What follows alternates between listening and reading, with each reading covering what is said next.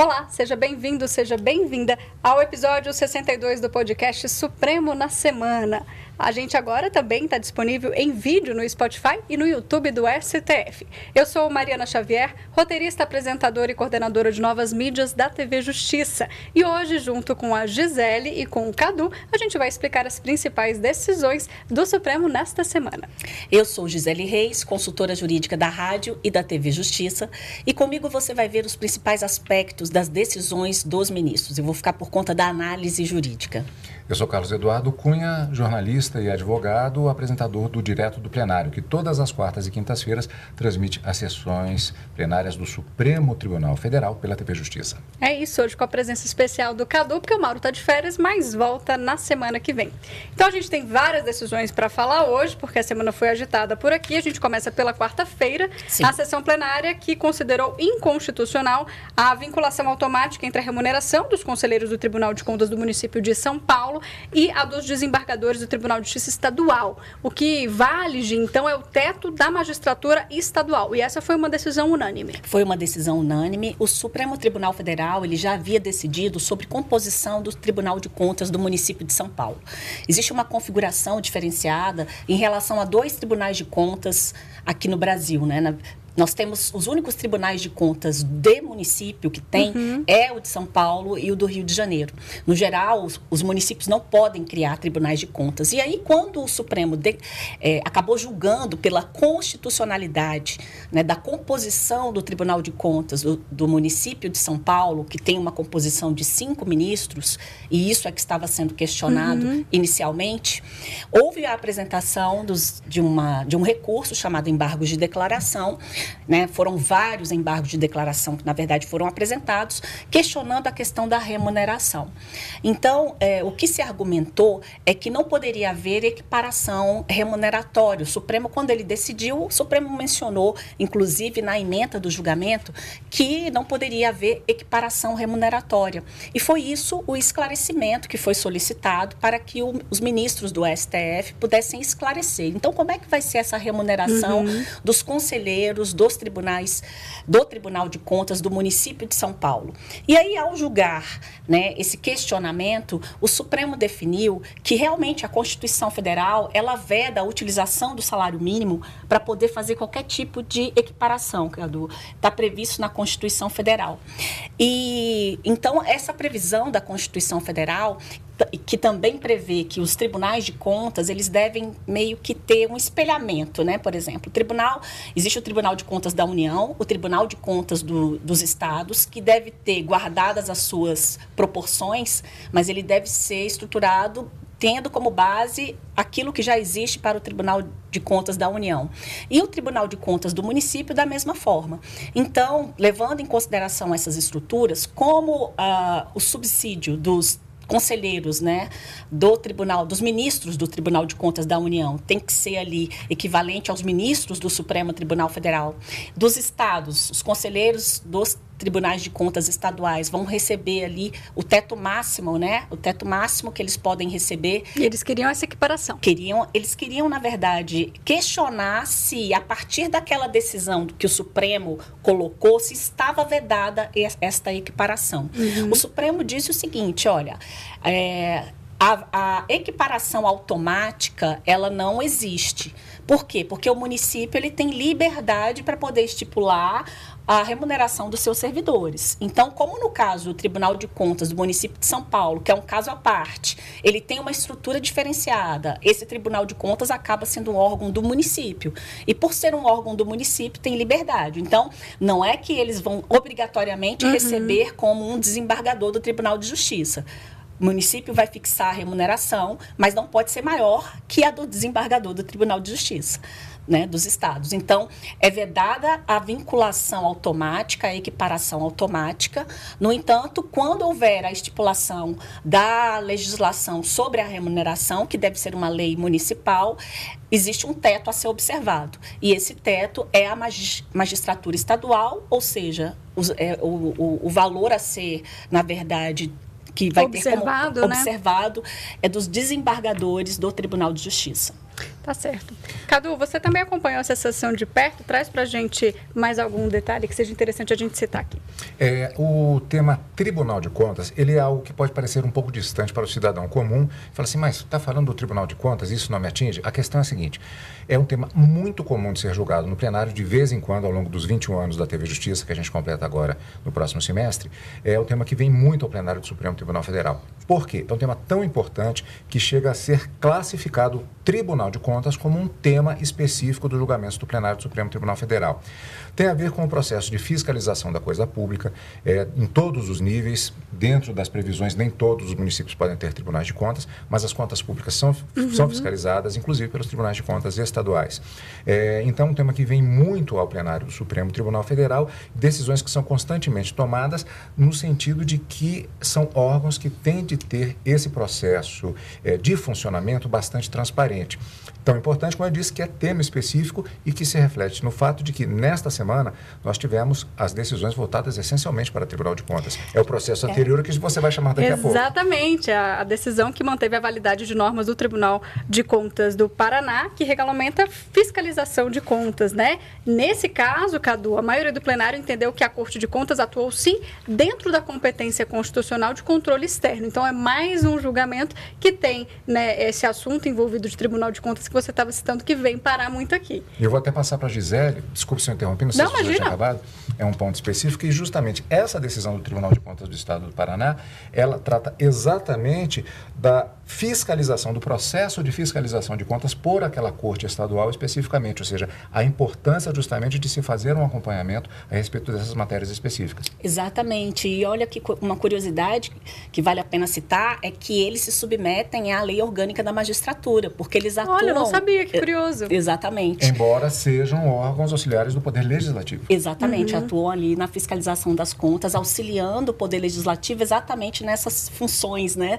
de separação separação dos poderes. E nesse caso do Paraná, inclusive, a discussão acabou, é, começou no plenário virtual, mas houve um pedido de destaque do ministro Gilmar Mendes. Na época em que esse caso começou a ser julgado, é, inclusive o ministro Marco Aurélio, que atualmente é aposentado, está aposentado, ele votou e esse voto dele, ele, em razão do que atualmente se observa nas decisões do Supremo, como já havia proferido um voto, mesmo esse, esse caso saindo do plenário virtual e indo para o plenário físico, o voto do ministro Marco Aurélio continuou sendo respeitado, assegurado e contabilizado. E isso vai aparecer, inclusive, em outras decisões que a gente vai citar hoje aqui, porque é isso, o ministro aposentou, mas o voto prevalece. Exatamente. E aí, inclusive, nesse caso, é, é porque quando acontece essa dinâmica de sair do plenário virtual para ir para o plenário presencial, a gente costuma dizer, e realmente é isso que acontece, que o julgamento recomeça do zero. Uhum. Com essa observação de que se o ministro votou e aposentou, vale o voto dele. Então nós tivemos inclusive sustentação oral nesse caso e depois os demais ministros puderam votar, a começar pelo ministro Gilmar Mendes que acabou que foi ele que pediu destaque, né, levando uhum. essa discussão para o plenário. E aí a, a, o posicionamento do ministro Marco Aurélio foi divergente em relação ao posicionamento do ministro. O posicionamento do ministro Gilmar Mendes foi divergente do posicionamento do ministro Marco Aurélio. O ministro Marco Aurélio entendeu que houve um excesso regulamentar, Cadu, que o Tribunal de Contas do Estado do Paraná não deveria ter tratado dessas normas e que somente o chefe do Poder Executivo é que poderia, na verdade, dispor sobre isso. E já o ministro Gilmar Mendes, ele divergiu e ele entendeu que o Tribunal de Contas atuou dentro do seu poder de controle externo e por isso ele conheceu só parcialmente da ação direta de inconstitucionalidade e julgou ela improcedente, ou seja, manteve aquela legislação né, que tratou tanto das resoluções quanto das instruções normativas que foram expedidas pelo Tribunal de Contas do Paraná. Cadu, sobre esse assunto, mais alguma observação? Apenas chamando a atenção para esse ponto que você, inclusive, disse, daqui a pouco a gente vai voltar nele, que é o fato é, de que nós temos um voto que já prevalece de ministro que se manifestou e não poderia apresentar novamente seu voto na dinâmica da passagem, o pedido de destaque, a passagem do processo do plenário virtual para o plenário presencial. Porque o que acontece é isso ah, o ministro pede destaque, vai para o plenário presencial, volta-se o processo do início. Mas isso foi uma discussão que aconteceu no plenário presencial, é, levantada exatamente às vésperas da aposentadoria do ministro Marco Aurélio. Uhum. E ele era, um, me fale agora exatamente qual era o processo, mas era um processo de grande repercussão, ele havia, estava apresentando o voto dele. Valeria ou não? O, o, o sucessor teria que apresentar novamente o voto. Houve essa decisão que repercute até hoje, toda vez que temos uma questão do plenário virtual, quando houve apresentação de voto no virtual de ministro que se aposentou. Isso vai repercutir daqui a pouco, novamente, como você já disse, é em uma outra situação em que o ministro André Mendonça fica impedido de votar, porque já houve o voto do ministro Marco Aurélio. A gente vai votar nisso daqui a pouco. Vamos né? sim. Só para complementar que ainda na quarta, o STF adiou a decisão sobre quantos votos são necessários no plenário para definir quando que passa a valer a decisão que reconheceu a terceira terceirização da atividade fim. Isso também repercutiu bastante na mídia essa semana, então acho que vale a gente explicar rapidamente. E ainda, realmente, não, não chegou ainda a decidir, houve uma suspensão do julgamento, isso vai ser retomado. É, o Supremo Tribunal Federal, na ocasião em que julgou uma ação direta de inconstitucionalidade e uma arguição de descumprimento de preceito fundamental, entendeu pela validade, pela licitude da terceirização em qualquer ramo, seja na atividade fim ou na atividade meio. Então, o Supremo declarou que é lícita, que é constitucional a, a licitação, independentemente desse tipo de atividade, ou seja, em qualquer fase da cadeia produtiva é possível terceirizar. E destacou no julgamento que proferiu que aquele que contrata ele deve verificar todas as condições relacionadas a quem ele está contratando para saber se a pessoa tem, se a empresa tem condições de efetivamente cumprir aquilo que foi contratado, mas na hipótese, inclusive, de não haver cumprimento de regras trabalhistas ou previdenciárias, o contratante poderá é, subsidiariamente ser responsabilizado por isso. Então, o Supremo declarou constitucional tanto nas duas ações. E aí tivemos embargos de declaração, que na verdade são recursos que pedem esclarecimento uhum. a respeito de um determinado ponto da decisão, né? Muito comum no, no, uhum. no, plenário do STF, né, Cadu? E aí, nesses embargos de declaração, um foi rejeitado e o outro, ele foi sendo julgado não foi finalizado, mas os ministros foram votando e tal. E aí surgiu uma questão de ordem, porque nesses embargos de declaração ficou então a, o questionamento sobre a questão da modulação dos efeitos. E um dos embargos de declaração que foi apresentado e que foi julgado, o Supremo definiu o seguinte: olha, isso que realmente a licitação terceirização ela é válida, mas nós vamos fixar aqui um marco temporal para que essa decisão possa ser efetivamente uhum. aplicada. E o que, que ficou decidido? Que não vale a decisão para processos que já transitaram em julgado. Inclusive, não seria possível entrar com uma ação rescisória para tentar desconstituir aquela decisão com base na, no entendimento do STF. Sim. E foi isso que ficou decidido e todos os processos que ainda estavam em tramitação, esses sim seriam alcançados pela decisão do Supremo. Só que nós tivemos um problema aí. Por quê? Porque em, um, em uma ação não houve modulação de efeitos e na outra, no julgamento dos outros embargos, houve modulação de efeitos. Aí novos embargos foram apresentados questionando exatamente isso.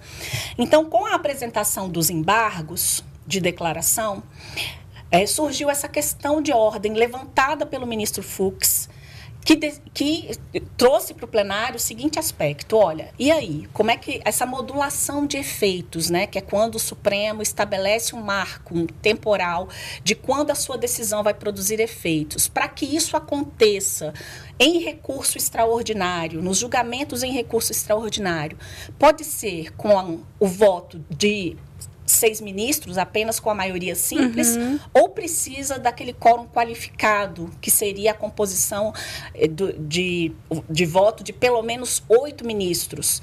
Por que, que houve essa discussão? Porque quando se tem a modulação de efeitos, ela surgiu numa lei que trata exatamente da declaração de inconstitucionalidade. E nessa legislação, a lei prevê que tem que ser dois terços dos ministros, ou seja, tem que ter o voto de oito ministros. Uhum. Só que lá na DPF não houve essa modulação, mas se tivesse havido, teria sido necessário voto de oito ministros.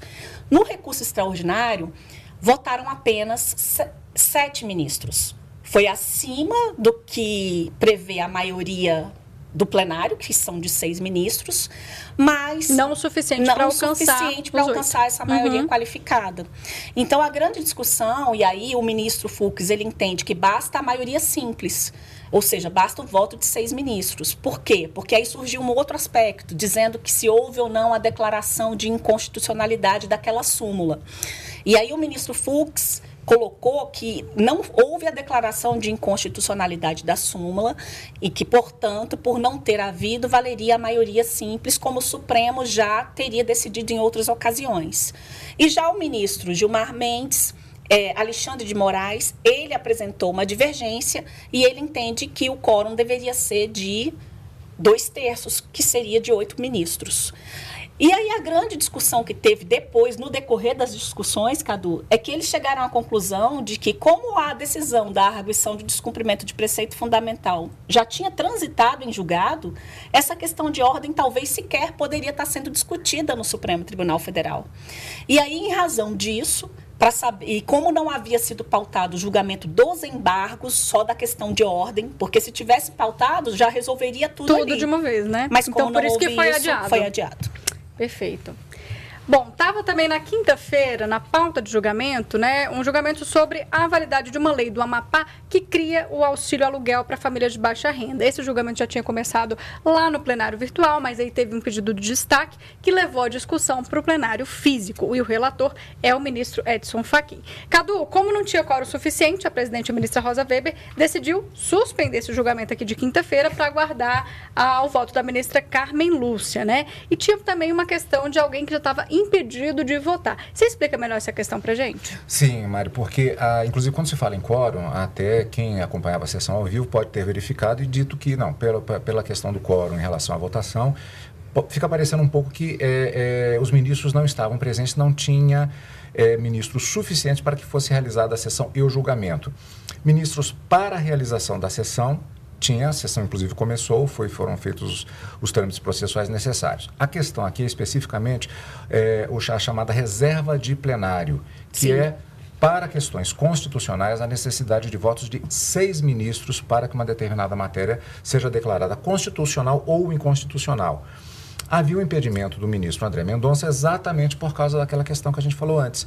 O ministro Marco Aurélio votou, o voto dele está, já, já estava válido, não vota o ministro André Mendonça, porque teríamos então um total de 12 uhum. votos, não poderia acontecer isso, e ele fica impedido de votar. A sessão acontece, ele está presente.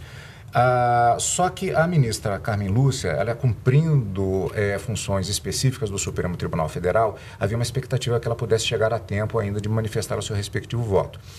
Como o total de votos apresentados, o placar vamos dizer uhum. assim, ficou em 5 a 4, não se atingiu o total de seis votos necessários para que se declarasse é, uma determinada decisão em relação à constitucionalidade que estava sendo questionada. Então, como a ministra Carmen Lúcia, que estava cumprindo funções fora dos Supremos Ministros, tem outras funções que não apenas os julgamentos e a presença no plenário, é, havia uma expectativa que ela, terminada essa função externa, ela chegasse a tempo de votação. Estava previsto isso, só que foi impossível a ministra chegar a tempo de apresentar o respectivo voto ainda naquela sessão plenária. O resultado é que, nesse sentido, nós tivemos cinco votos a quatro, descontado já o, o voto de impedimento, que não podia votar justamente no processo. Cinco votos, não se cumpre a cláusula de reserva de plenário, seis votos necessários em questões constitucionais. Ministra Rosa Weber suspende a sessão para que na próxima sessão plenária do Supremo ou em outra sessão do Supremo, a, pautado o processo, a ministra Carmen Lúcia possa apresentar o voto respectivo. Agora, Gisele, aqui nós temos uma situação.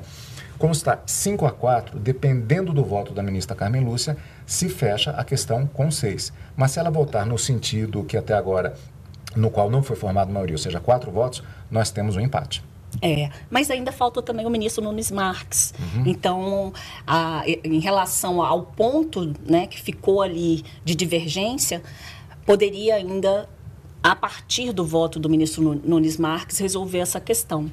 Porque esta lei do Amapá, ela instituiu uma bolsa aluguel no valor de um salário mínimo, desde que as pessoas observassem determinados requisitos. Pessoas em situação de vulnerabilidade, que tiveram ali alguma situação relacionada à sua habitação, à sua moradia, como, por exemplo, desastres, incêndio e tal. Então, quanto a isso, não há inconstitucionalidade, né? Os ministros ali já decidiram, é, pelo menos já formou aí essa maioria quanto à constitucionalidade desse aspecto da legislação do Amapá, de que é, o poder a, a, a, lei que foi de iniciativa parlamentar, que autorizou o governador a instituir esse programa, que na verdade já existe, inclusive, no estado do Amapá. Então, quanto a isso, eles, os ministros dúvida, né? é, uhum. entenderam pela constitucionalidade. Vamos aguardar os outros votos para poder realmente finalizar essa questão. Mas o ponto controvertido foi o prazo estipulado na lei para que o governo implementasse essa legislação.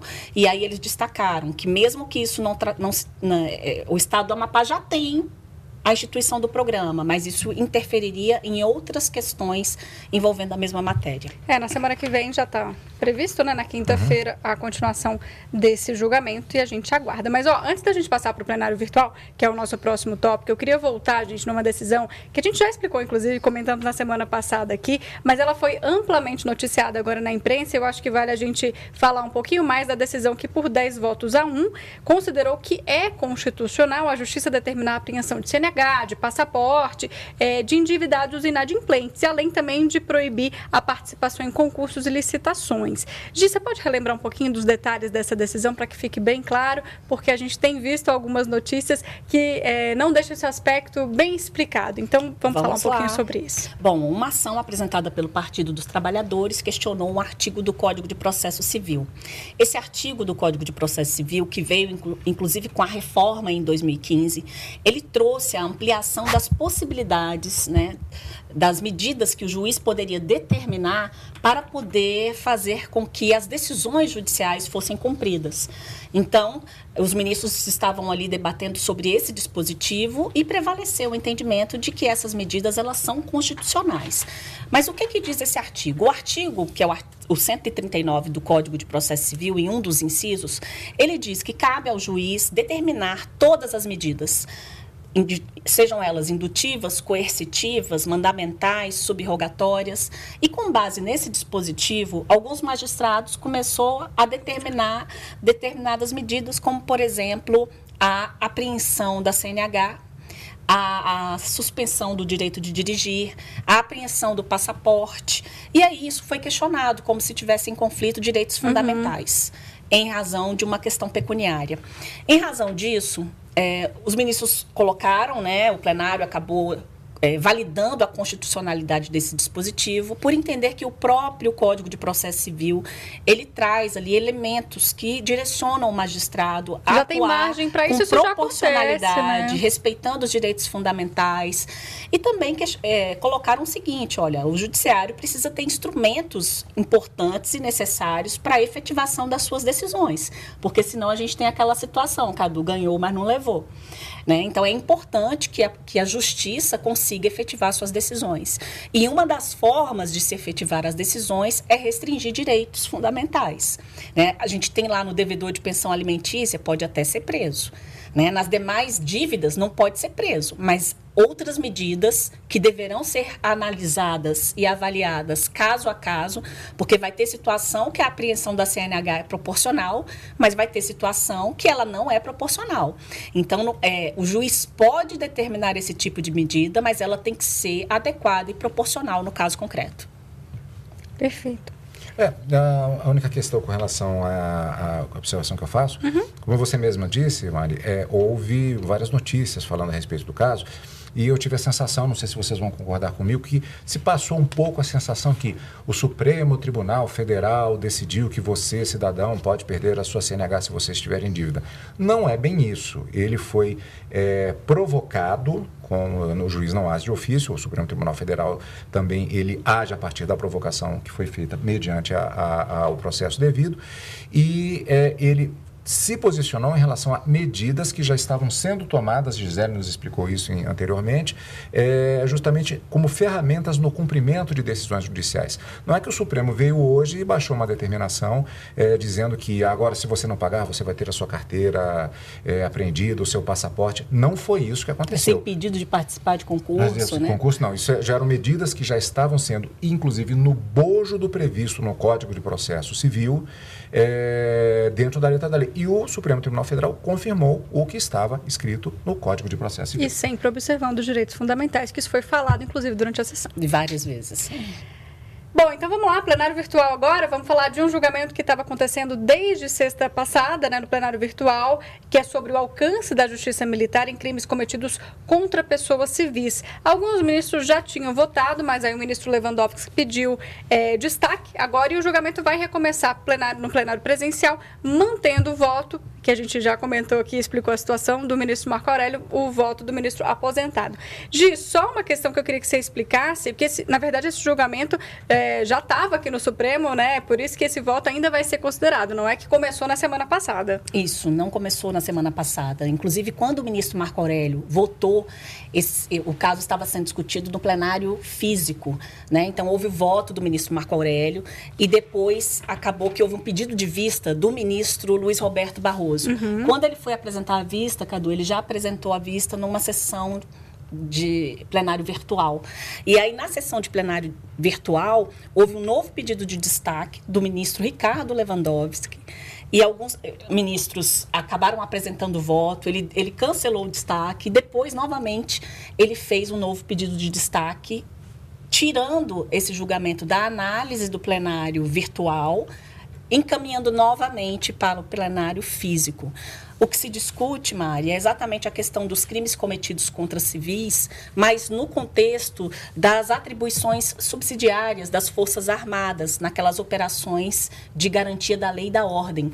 Né? Então, nesse caso, vai ser contabilizado o voto do ministro Marco Aurélio diante daquilo que a gente já comentou, mas os demais ministros, inclusive alguns já tinham votado, eles terão liberdade para ou manterem os votos que já foram proferidos ou fazerem as devidos, os devidos ajustes que entenderem necessários necessários.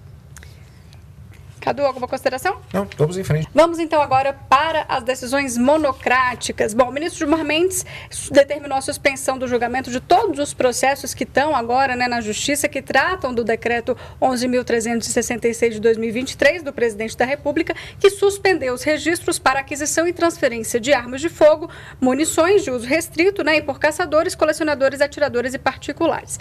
Cadu, o ministro Gilmar Mendes solicitou também a inclusão do referendo da medida cautelar para o julgamento no plenário virtual. Isso quer dizer o quê? Ele quer a opinião de outros ministros? Como é que a gente pode explicar isso de uma maneira mais fácil? O, as cortes são divididas em, em, órgãos. Um ministro de uma determinada corte, um ministro do Supremo Tribunal Federal, ele é um órgão do Supremo Tribunal Federal, como as turmas, como, plenar, como os plenários virtual, o, o plenário presencial.